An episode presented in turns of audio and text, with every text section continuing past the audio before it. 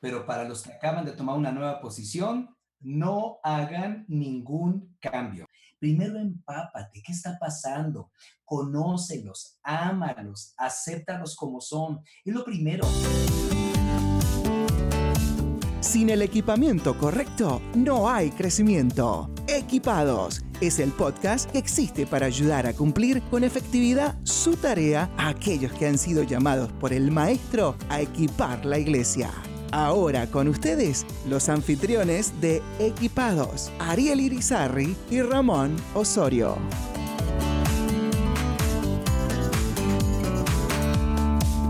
Hola Ariel, ¿cómo estás? De nuevo aquí en Equipados. Muy bien, muy bien, muy emocionado, contento con lo que Dios está haciendo a través de este programa que está siendo de bendición a aquellos que están escuchándonos y esperamos que todo lo que se ha estado haciendo, las personas que han estado siendo invitadas, compartiendo el tema, esté realmente haciendo esto mismo, equipando a estos que han sido llamados para dar a conocer la grandeza de nuestro Dios y ayudando a personas a que conozcan el nombre, que es sobre todo nombre, el nombre de Jesucristo, el cual trae libertad.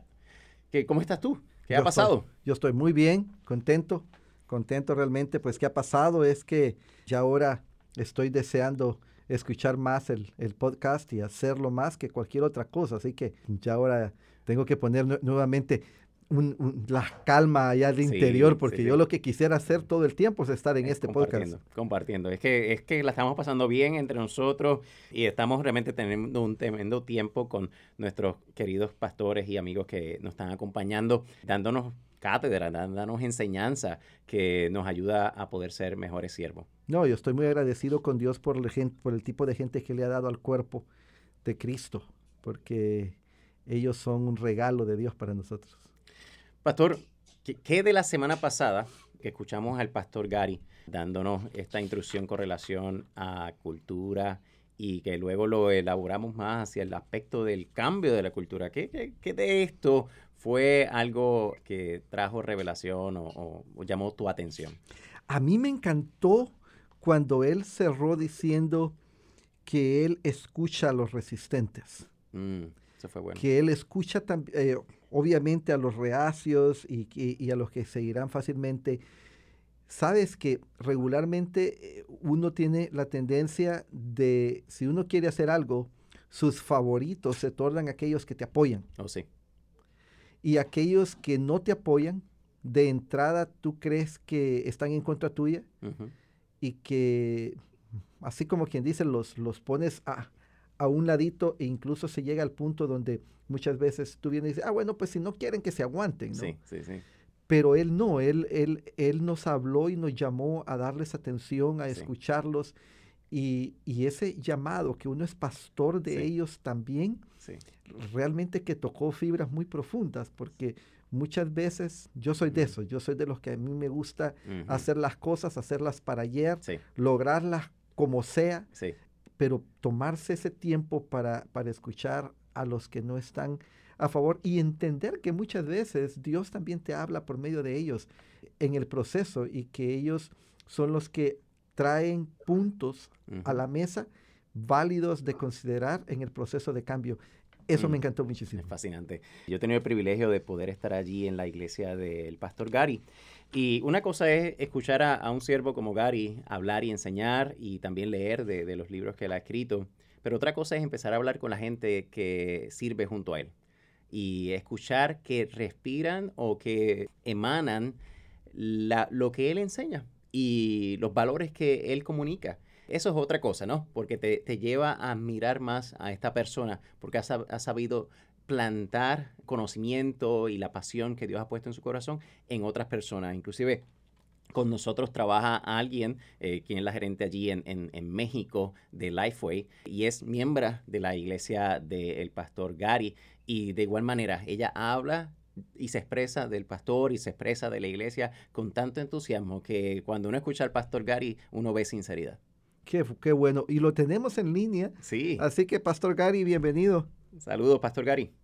Muchísimas gracias, igualmente un privilegio para mí, un honor estar con ustedes y orando que sea de mucha bendición este podcast para los pastores y líderes que nos están escuchando. Gracias, hermanos, por el privilegio. No sé si escuchó lo que estaba compartiendo el hermano Ariel cuando él dijo de que una de las cosas que le impresionaba a él era que la gente de su iglesia tiene los mismos valores, respiran esos valores, comunican las mismas ideas y entusiasmo hacia la iglesia. Y eso me lleva a preguntarle cómo lo hace, cómo le inyecta el ADN, cómo logra introducir la visión y, y, la metodología y esta cultura, cómo crea cultura en su iglesia usted, cómo le hace. Bueno, creo que ha sido parte de todo un proceso. Ese proceso obedece a que no solamente debemos tener perfectamente establecida la visión, a dónde queremos ir, hemos orado por la visión, hemos ayunado por la visión, mm. hemos pedido de rodillas al Señor que nos diga dónde nos quiere ver en el futuro y qué acerca de su iglesia.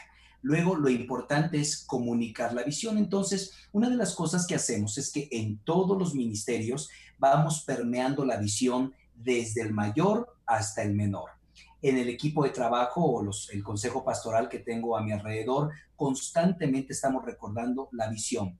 Dicen por ahí que la visión tiene que estar recordada lo, o mencionada por lo menos cada 21 días. Si no estamos recordando la visión, es fácil que la gente se extravíe y como dice la escritura, un pueblo sin visión perece un pueblo sin visión eh, pues se extravía, ¿verdad? Finalmente, entonces, eh, sí ha sido todo un proceso de estar recordando, no solamente tenemos la visión recordada sistemáticamente, sino que la gente tiene folletos con la visión, hacemos un, un, libro con la visión 2030, que tenemos la visión 2030, y para cada uno de los años la gente está un pequeño folleto con toda la información. Además, estamos orando todos los días por la visión. Mm. Además, las personas que, que, son parte del liderazgo de la iglesia y que están en ministerios, constantemente están recordando qué es lo que está en juego.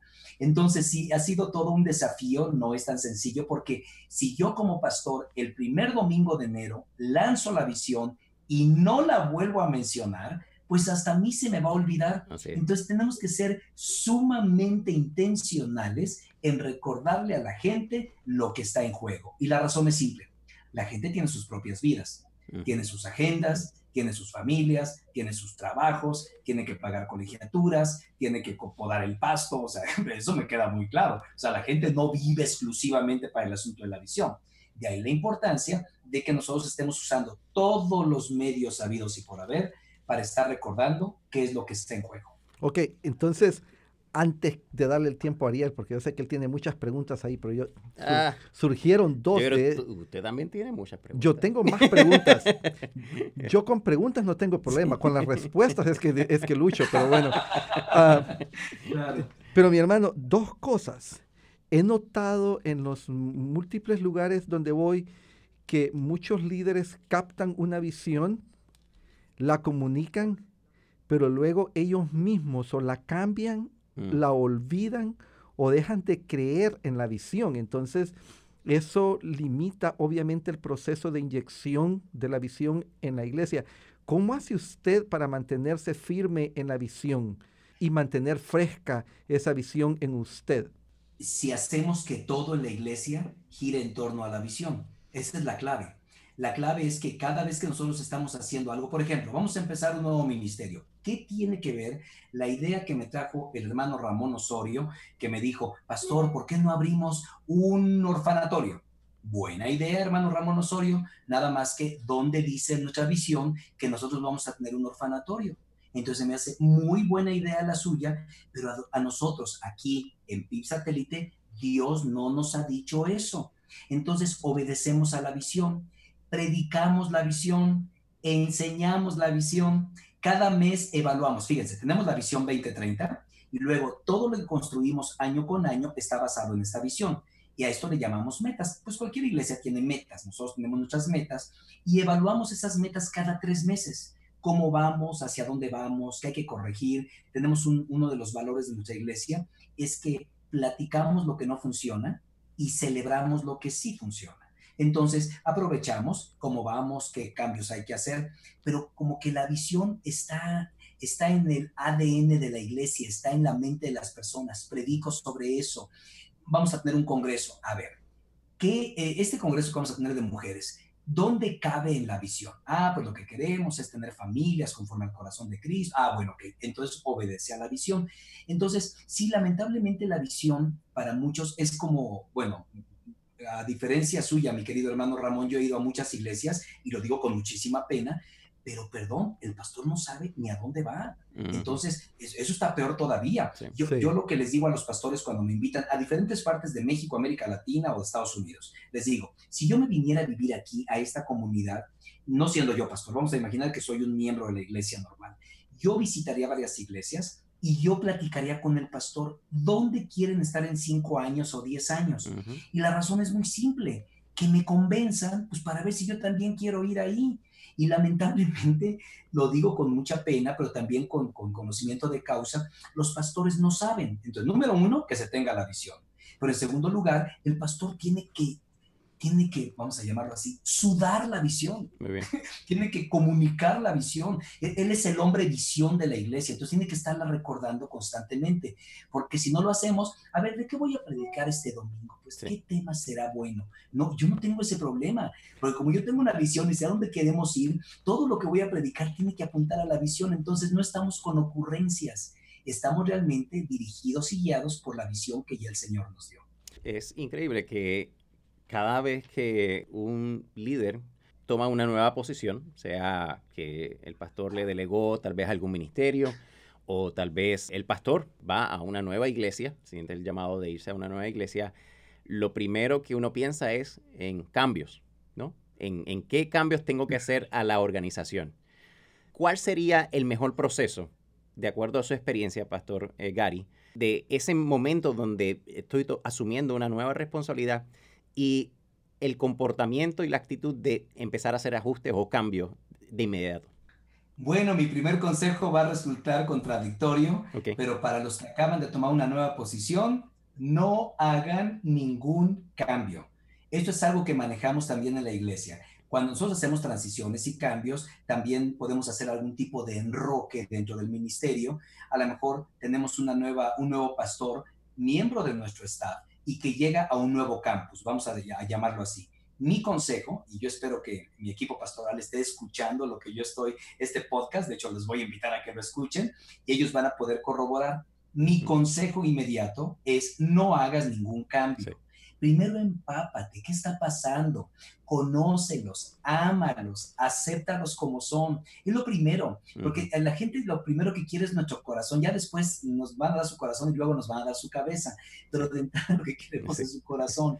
Entonces es, no hagas ningún cambio. Otra cosa, valora al que se fue, al que hizo antes, bien o mal, tú tienes que valorarlo y tienes que agradecer por la vida de él, porque hay gente que seguramente le guarda cariño a la persona que estuvo en el pasado, haya hecho, espero que haya hecho un buen papel, ¿verdad? Pero aunque no haya hecho un buen papel, hay gente que, les, que tiene afecto. Entonces, si hablamos bien del que se fue, el afecto de esa persona se va a, a pasar a nosotros. Y yo diría, estate seis meses, ocho meses, un año, evalúa, ora. Yo digo que una, una, la visión es una, es una imagen del futuro que produce pasión. Entonces, empieza a soñar con la iglesia. Mm. Ora, número uno. Dos, ayuna. Es decir, prepara tu corazón para lo que Dios vaya a hacer. Tercero, exponte a otros ministerios, es decir, pues a otras iglesias. Ustedes lo saben que yo soy un, buscador, ¿verdad? Voy a la cumbre global de liderazgo, me invitan a otras iglesias grandes de influencia. Yo llego y llego con lápiz, ¿no? Mm. Yo estoy tomando nota de ministerios. Mi hermano Ramón ha tenido pues la, delicadeza de invitarme a eventos allá en los Estados Unidos para compartir. Y bueno, yo le agradezco que voy a compartir, pero yo voy a aprender. Entonces, a ver, estos hermanos están haciendo esto. Finalmente, Dios nos da la visión, pero no es inmediata. Y además, como es a largo plazo, y es más, quiero darles un consejo más a mis, a mis hermanos consiervos. Si no van a estar más de cinco años en un ministerio, mi humilde consejo, y alguno puede no estar de acuerdo conmigo, ¿eh? pero mi humilde consejo es no haga ningún cambio, mm. porque está comprobado que los cambios o las transiciones en la iglesia duran de tres a cinco años. Es decir, para que algo nuevo se haga parte de la cultura, que ya digan esto, no lo vamos a quitar con...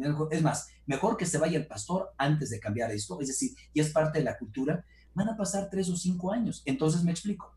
Si yo llego a una iglesia, empiezo a hacer cambios y me voy a los dos años, dejo a la iglesia muy mal parada, porque voy a estarlos convenciendo de que lo que estaban haciendo está mal y que hay un mundo mejor, pero nunca los voy a llevar a ese mundo mejor, los voy a dejar confundidos, frustrados y destruidos. Entonces mi consejo es, un pastor que llegue número uno, no haga cambios, primero llegue y sepa pues cómo están las cosas, porque cómo voy a cambiar algo que no conozco. Segundo, tome el tiempo para conocer, amar a la congregación, el ministerio, ore, invierta tiempo, expóngase a otros ministerios, ya que tenga la visión del Señor, pues comprométase por lo menos cinco años para lograr algunos cambios. Pero si dice, no, yo voy a estar aquí un par de años, pues yo le diría, perdón, y lo voy a decir con todo respeto, espero no ofender absolutamente a nadie, conviértase como en un gerente. Un mm. gerente, a diferencia de un pastor o un líder, un gerente es el que administra lo que está pasando en una congregación, ¿no? Usted tiene que venir el domingo, tiene que predicar, tiene que enseñar, pues eso hacen los gerentes. Un gerente en McDonald's, ¿no? Por ejemplo, pues ¿qué tiene que hacer? Él no tiene que inventar nuevas hamburguesas, él, no tiene, él tiene que cumplir con unos procesos. Aquí las hamburguesas se venden así, las papas se hacen así y el helado se vende así. Cuide el proceso. Los gerentes no están ahí para innovar. Los líderes estamos para innovar, los pastores sí estamos para llevar a la iglesia a la tierra prometida. Entonces, si son pastores los que nos están escuchando, pues y, van a estar nada más dos años, pues hagan una gerencia, o sea, pues no, no cambien nada pero si Dios los ha llevado ahí y tienen la convicción de que los ha llevado con un propósito, entonces vamos con todo, con la ayuda del Señor, a hacer cambios de profundidad sabios y permanentes. Wow. Eso es muy poderoso, mi hermano. Muchas gracias por compartir esa, esa sabiduría. Y dentro de eso estaba, estaba pensando yo en una de las cosas que, que también he notado, y es el hecho de que muchos pastores se desesperan porque realmente no tienen esa visión, no saben a dónde van, pero no saben cómo obtener una visión. ¿Qué les podría usted decir? ¿Cómo obtuvo o cómo ha obtenido usted la visión para su iglesia? Y, quisiéramos saber cuál es la visión de su iglesia. Yo creo que podríamos aprender mucho de ello también. Como no, muchísimas gracias. Bueno, creo sin lugar a dudas que la visión creo yo, en mi humilde apreciación, mm, se, eh, se descubre a través de tres elementos importantes. Número uno es ver las oportunidades que se tienen, por eso la visión cambia de lugar en lugar.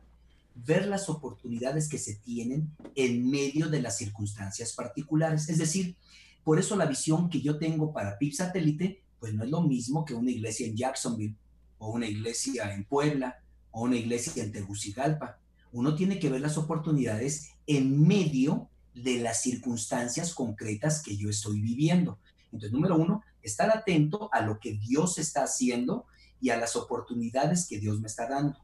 Segundo, tiene que ser movido por necesidades concretas. Creo que es importante que veamos cuáles son. La visión no son ocurrencias, hermano, es lo que quiero decir. No es, a ver, pues, ¿qué voy a hacer? O voy a agarrar la visión de, la iglesia de, de, Willow Creek, o voy a agarrar la visión de la First Baptist de Dallas. No, no, no, espérame. No son ocurrencias, sino que también tenemos que ser movidos por necesidades. Entonces, las necesidades que nosotros tenemos aquí en Son Esmeralda, pues obedecen a la visión. ¿Por qué? Porque tenemos necesidades muy concretas. Oramos, vemos qué, son, qué es lo que la iglesia puede hacer en su medio entorno. Y luego lo que tienen que hacer los pastores es actuar con determinación. Y algo muy importante, queridos hermanos Ariel y Ramón, es que detrás de cada visión hay un pago que hay que hacer. Es decir, ninguna visión es gratis. Uno tiene que pagar el precio por la visión. Yo lo que encuentro es que la gracia, la salvación en Cristo es gratuito. Todo, todo lo demás nos cuesta. Mm. ¿Quieres tener una buena iglesia? Te va a costar. Una buena familia te va a costar. Un ministerio creciente te va a costar. La salvación, gracias a Dios, esa que no podemos pagar con nada, mm. esa es gratis. El Señor nos las ha dado, aunque tuvo un precio muy alto, que fue sangre preciosa pero de ahí en fuera todo lo demás es costoso. Entonces, a menudo los pastores tendrán que invertir tiempo, de verdad. Yo les invito y sé que Liveway, sé que, que mm, pues no sé, las, juntas de misiones en los Estados Unidos organizan eventos, organizan talleres, capas, este mismo podcast, ¿no? es precisamente por la necesidad de seguir aprendiendo y estar expuestos a lo que Dios está haciendo en otros ámbitos. Esto nos inspira. Cuando yo llego a una iglesia, una iglesia grande que tiene gran ministerio, yo, yo me siento inspirado. Ahora, ojo con esto, no voy a copiar, ¿no? Por ejemplo, yo puedo llegar a la iglesia de Craig Rochelle, por decir algo, ¿no? De cualquier pastor, el que ustedes me digan. Yo voy y eso me inspira. Y yo no digo, ah, bueno, yo voy a hacer exactamente esto ahí en México con PIB satélite.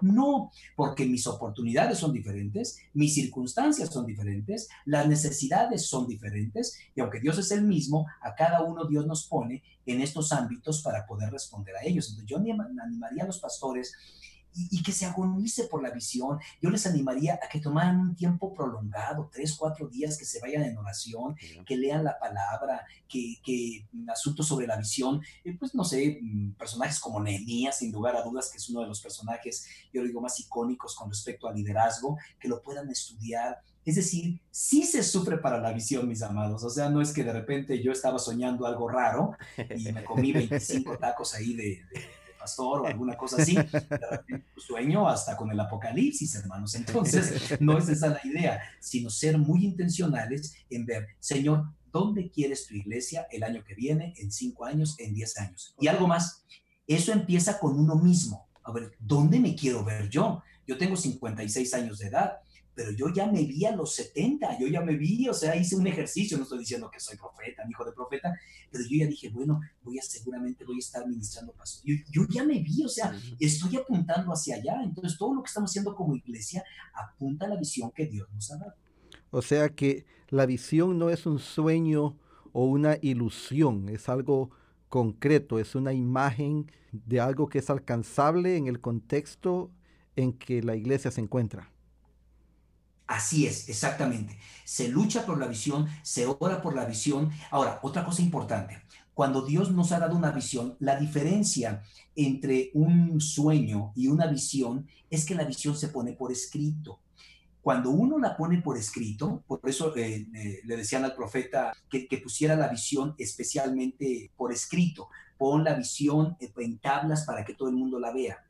Ya escrita la visión, se trabaja con ella. Es más, voy a decir lo siguiente, nuestra visión ha sido, si no modificada, porque no ha sido modificada de fondo, pero sí es retocada. Año con año nos levantamos a ver, ¿dónde nos quiere el Señor? ¿Qué está sucediendo ahora? ¿Qué podemos hacer? Por ejemplo, nosotros tuvimos la visión 2030 y puedo hablar un poquito acerca de nuestra visión. Somos una iglesia donde queremos que los, los confundidos, los frustrados puedan encontrar amor, ánimo, esperanza, perdón, guía y aliento, ¿no?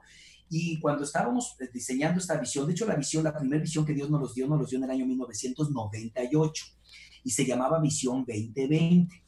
Cuando llegamos al 2010, mucho de lo que Dios nos había hecho soñar en el 98, ya Dios nos los había dado.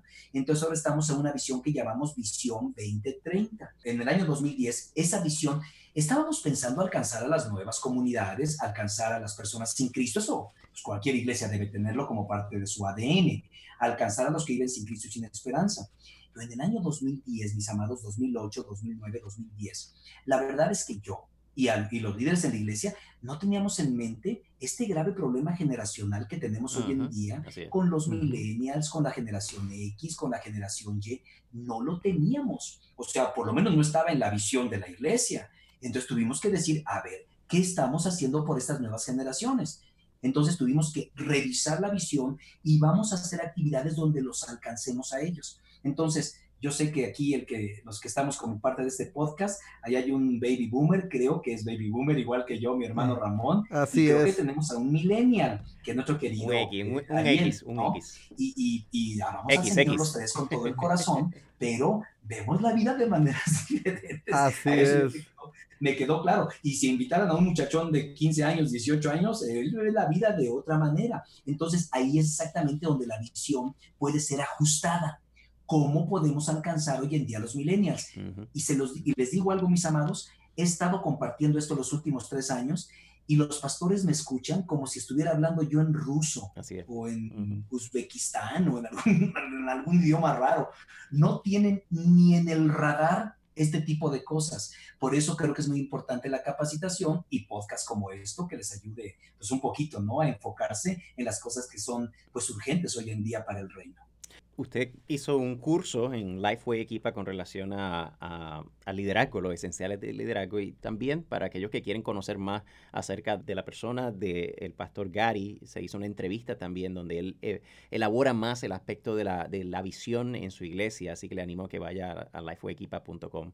Pero quisiera añadir un poco con relación al aspecto del tiempo, de los, del cambio. Vemos en la escritura, por ejemplo, un Jesús que esperó a los 30 años para comenzar su ministerio. Leemos en la escritura cuando él oró, luego de haber orado, entonces él eligió, ¿verdad?, sus discípulos, fue a la cruz en el, en el, momento preciso. También habló acerca del Espíritu Santo. Cuando llegara el Espíritu Santo, entonces serán entonces aquellos testigos en Jerusalén, Samaria, hasta los confines de la tierra. Así que el tiempo es muy clave en términos de los cambios que nosotros ejercemos. ¿Cómo saber los tiempos dentro del liderazgo eclesiástico para sí hacer los cambios? Hablábamos de que no hagamos cambios de, de, momentos cuando llegamos a un ministerio o, a una nueva iglesia, pero ¿cuándo es sabio empezar a pensar en ajustes como estos? Bueno, la Biblia dice que eh, cuando hacemos cambios muy rápidos o planes apresurados, puro fracaso. Entonces es importante sobre todo que los cambios que vamos a hacer son a largo alcance. Bueno, creo sin lugar a dudas que uno de los problemas que se están teniendo son los cambios que se están dando en las generaciones los cambios en las cosas. Hoy en día las cosas duran menos tiempo de utilidad. Y esto pueden ser eh, desde los enseres menores en casa hasta cualquier tipo de idea y aún las mismas profesiones todo hoy en día tiene fecha de caducidad, cada vez es más corto el tiempo de, utilidad. Es más, los teléfonos celulares. Hoy en día casi cada año los renovamos, cada dos años, y uno dice, no, me voy a quedar con el mismo teléfono. Bueno, sí, se puede uno quedar con el teléfono, pero muchas de las aplicaciones ya no le van a funcionar y los que me están escuchando saben perfectamente de qué estoy hablando. Entonces, sí vivimos un tiempo de cosas donde cada vez los cambios son más rápidos. Y yo digo, solamente la iglesia de Cristo está muriendo de obsolescencia. Entonces, un dato que, que quiero compartir con ustedes tiene que ver con las universidades. Las universidades hoy en día están preparando muchachos que cuando salen de la universidad o del college, sea cual sea, la información que ellos tienen, la formación que ellos tienen, les va a durar cinco años nada más. Es decir, en cinco años ellos tienen que tomar una maestría, mm. un posgrado. Y, esto, es, hermano Ramón, esto no era así antes. Uno mm. graduaba de ingeniero y le duraba a uno la carrera de ingeniero 20 años, 30 años hasta que se jubilaba. Correcto. Uno se graduaba de abogado y le duraba la información. Claro, hay unos cursos de actualización, Hoy en día eso no existe. a los cinco años son obsoletos los, los profesionistas. Entonces, si esto está sucediendo en el mundo laboral, en el mundo académico, obviamente en la iglesia también, pero no nos queremos dar cuenta. Entonces, creo que tenemos que valorar, número uno, los ministerios que tenemos. ¿Cuáles de esos ministerios ya cumplieron su función? Y esa es una pregunta muy fuerte para los pastores y especialmente no para los pastores, para los que dirigen estos ministerios. Yo me acuerdo cuando teníamos nuestra sociedad femenil, como nos enseñaron los misioneros acá, teníamos nuestra sociedad femenil donde se reunía todos los lunes, hacían sus ofrendas, tenían sus temas, había un, manual para ellas, muy lindo. Y, y otra vez, como en el podcast pasado lo mencioné, pues la verdad es que hacían muy buen papel pero empezaron a llenarse solamente de mujeres adultas. Ya las jóvenes no estaban yendo. Entonces hicimos una transición. Esa transición consistió en sentarnos con ellas y decirles, lo que estamos haciendo ya no está llegando a las generaciones jóvenes. Y yo recuerdo que sí se pusieron las hermanas muy tristes y la verdad, no, pastor, pero ¿cómo va a quitar la femenil? No, no, no, si no la voy a quitar, la vamos a adecuar para alcanzar no solamente a las mujeres grandes, ancianas, sino a todas las mujeres. Hoy tenemos otro ministerio que se llama Mujeres de Excelencia, donde tenemos desde recién casadas hasta abuelitas. Y escúchenme bien, mis hermanos, para que quede por escrito y grabado. Seguramente en cinco años estaremos hablando de otras cosas, ya mujeres de excelencia, ya funcionó, ¿no? Entonces, cuando tenemos esa, esa libertad de poder cambiar aquello que es cambiable, para que hagamos el ministerio más efectivo, pues bienvenido. Y esto obviamente va a tener que empezar con el corazón propio del pastor y de su liderazgo. ¿Y cómo uno prepara a la gente para, para estos cambios drásticos que son? Yo creo que uno tiene, en primer lugar, que crear un sentido de urgencia, Ariel. Es decir, la primera manera en que uno puede provocar cambios en las personas es creando una necesidad al exponerlas a la realidad. Eh, hay una palabra, voy a usar un ejemplo, espero que, que esto quede muy claro para los que nos están escuchando. Vamos a imaginar que yo voy a la casa de mi hermano Ramón Osorio y entonces estoy cerca de su casa, pero me perdí. Y entonces yo le llamo y le digo, hermano Ramón, ¿cómo le hago para llegar a su casa? ¿Qué sería la primera pregunta que me tendría que hacer mi hermano Ramón? ¿Dónde ¿Qué está? me preguntarías? ¿Dónde está? Exacto, ¿dónde estoy?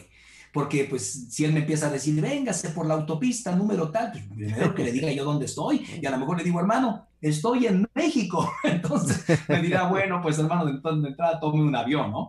Pero esa pregunta es clave es clave. Quedémonos con ella un par de minutos. ¿Dónde está? Porque yo, él no me puede decir a dónde voy si primero yo, no, si él no sabe dónde estoy. Eso. Entonces, los líderes, las iglesias, tienen que saber dónde están. Y lo digo con mucha pena. A menudo no sabemos dónde estamos. Si yo le pregunto al pastor, ¿dónde está? No, la iglesia va bien, hermano, ahí con la ¿Dónde están? Este, bien. Yo ya le diría yo a mi hermano, estoy en la intersección de la carretera tal con la carretera tal y estoy junto a una gasolinería que se llama tal. Ah, entonces, pastor, tome por la carretera tal y llegue a tal lugar y ahí da vuelta y llega a mi casa. Entonces, la pregunta clave para poder crear un sentido de urgencia es dónde estamos. Entonces creo que hoy en día los pastores que nos están escuchando tienen que ser implacables con esto y decir, no andamos bien, ¿eh? O sea, parece como que andamos bien, pero no andamos bien. ¿Y cuál es nuestra realidad? Entonces, para generar eso, eso se llama crear un sentido de urgencia. ¿Qué significa esto? Es como, es como una pareja. Una pareja tiene problemas, entonces hablan con un consejero. ¿Qué hace el consejero? ¿Dónde están? Ah, es que me pega, es que no me habla, es que no me da dinero, es que no pasa tiempo conmigo.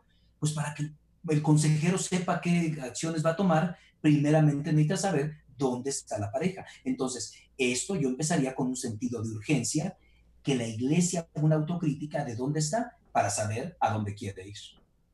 Y, y en esa pregunta, ¿dónde está mi hermano? Entra el hecho de que muchas veces los pastores no saben dónde están porque tienen algún tiempo de vivir sin saber a dónde van. Porque ese es el otro lado. Si usted me llama y me dice, ¿cómo llego a su casa? pero usted está en algún lugar en Atlanta, pero usted no conoce absolutamente nada de, Atlanta, vaya y me diga como, como dijo una persona una vez, pues aquí estoy en, en, en, la esquina de One Way and Two Ways. Exactamente. Va a ser un poco complicado darle direcciones a partir de ahí. Entonces, ¿habrá algo previo que se tenga que, que hacer para, para averiguar dónde estamos? Liderazgo es llevar a la gente del punto A al punto B. Eso es liderazgo. Les decía hace un momento que uno de los problemas es que a menudo los pastores pues no sabemos dónde estamos, pero uno tiene que buscar como líder. Si uno es un llamado de Dios, uno ha orado, uno va con el Señor, uno le dice, Señor, quiero que me digas dónde estoy, dónde estoy en mi vida familiar, dónde estoy en mi vida como esposo, dónde estoy como padre, dónde estoy como pastor. Yo creo que empezando por ello, ¿no? Entonces, nuevamente, perdón que vaya este recurso, pero parte del problema de las iglesias, yo creo que hay, son dos. Uno es un problema estratégico y otro es un problema espiritual. El espiritual, ¿cómo se sana? Pues yendo a la presencia del Señor, pidiéndole a Dios, abriendo nuestro corazón. Hermano Ramón, es más, diciéndole a Dios, no tengo la menor idea de dónde estoy.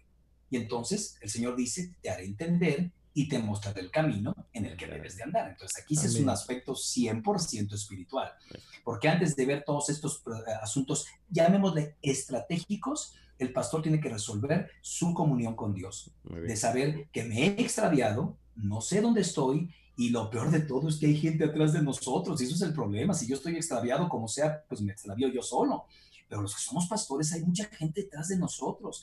Entonces, eso urge de que los pastores debemos saber dónde estamos para saber a dónde vamos a llevar a la iglesia. Entonces, liderazgo es llevar a la gente del punto A al punto B. Entonces, ¿qué tiene que identificar el pastor? Punto A es dónde está y punto B, dónde quiere ir. Entonces, punto A es la realidad y punto B es la visión. a dónde queremos ir. Y obviamente uno va a ir dando los pasos necesarios para llegar, llamémosle así, a la tierra prometida. Pero primeramente saber, es más, si, si queremos espiritualizar más todavía este concepto, es, pensemos en el mismo Moisés, cuando Moisés es, es convocado para, para, una gran visión, la visión era llevar, liberarlos y llevarlos a la tierra donde fluye leche y miel. Esa fue la visión. Y él tuvo que decir quién soy yo. Digo, de entrada, pues quién soy yo y todas las implicaciones y dónde estoy. Entonces tuvo que entender primeramente su realidad y entonces darse cuenta que quien iba a ser la obra del Señor, no iba a ser su capacidad, ni su influencia, ni su habilidad, sino le dijo, ve porque yo estaré contigo. Ah, bueno, si es así, entonces ya no hay ningún problema, ¿no? Entonces, creo que sí los pastores debemos de pasar tiempo orando, buscando el rostro del Señor, para saber de entrada, no dónde está la iglesia, dónde estamos nosotros. Y entonces ya se va a hacer mucho más fácil saber a dónde queremos llegar mencionó un segundo problema. Dijo que ese era el espiritual, dijo que el otro problema de la iglesia era el estratégico y ya vamos a ir terminando, pero no lo quiero dejar ir sin que mencione ese segundo, por lo menos en un breve comentario, pastor. Claro, por supuesto. Yo creo que la estrategia tiene que ver con las cosas que hemos estado, eh, hemos estado compartiendo, ¿no? Tenemos que crear un propósito, tenemos que crear líderes que nos ayuden. Por ejemplo, a la hora de que uno ya tiene la visión de saber, uno tiene que empezar a compartir con personas cercanas a nosotros de hecho, cuando empezaba este podcast, se hablaba acerca de, escuchar a los resistentes. Cuando uno tiene una visión, lo primero que uno escucha no son a los resistentes, sino a aquellos que son más fácil de convencer. ¿Por qué? Porque si de entrada hay una visión y platico con una persona que no está de acuerdo ni con su vida, entonces lo más seguro es que la visión muera allí. Entonces tengo que pensar personas que amen al Señor, pero que sean más flexibles y que enriquezcan la visión ya que ellos han enriquecido la visión y el pastor tiene que estar dispuesto, ¿no? Porque la visión que yo traje para la iglesia del año 2000, perdón, 1998, fue el resultado de estar orando, buscar el rostro de Dios, conocer la iglesia, pastorear la iglesia, ver sus necesidades, pero ya que la puse en la mesa, la primera mesa cuando la puse fue mi liderazgo, a ver cómo vamos, ¿qué, ¿qué opina?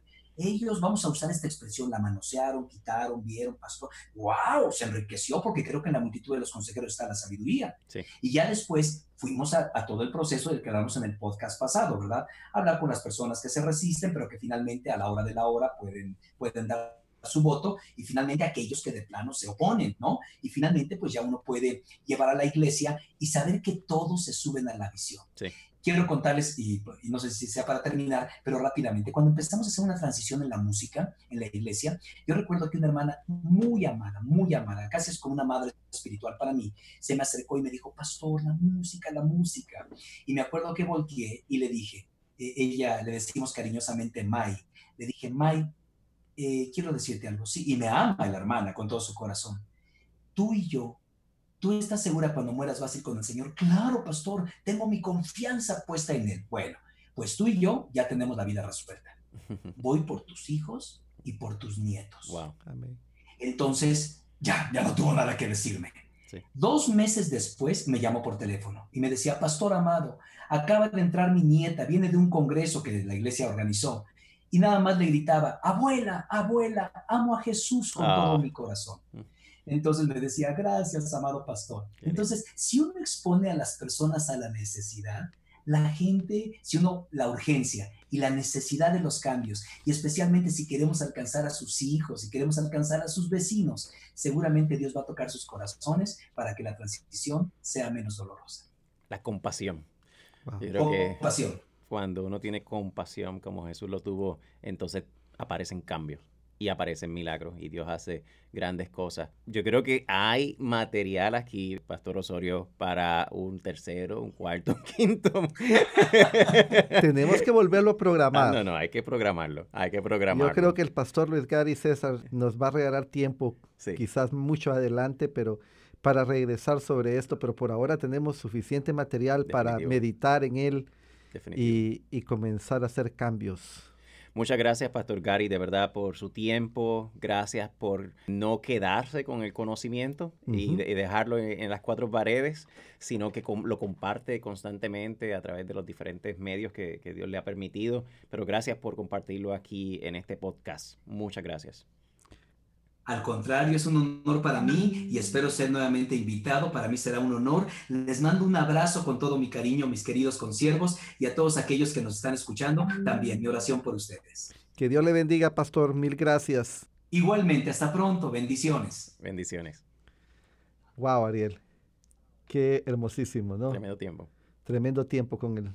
Yo no quería terminar. No, no, no. Que podíamos seguir aquí y después que haya un cafecito cerquita seguimos escuchando personas como él.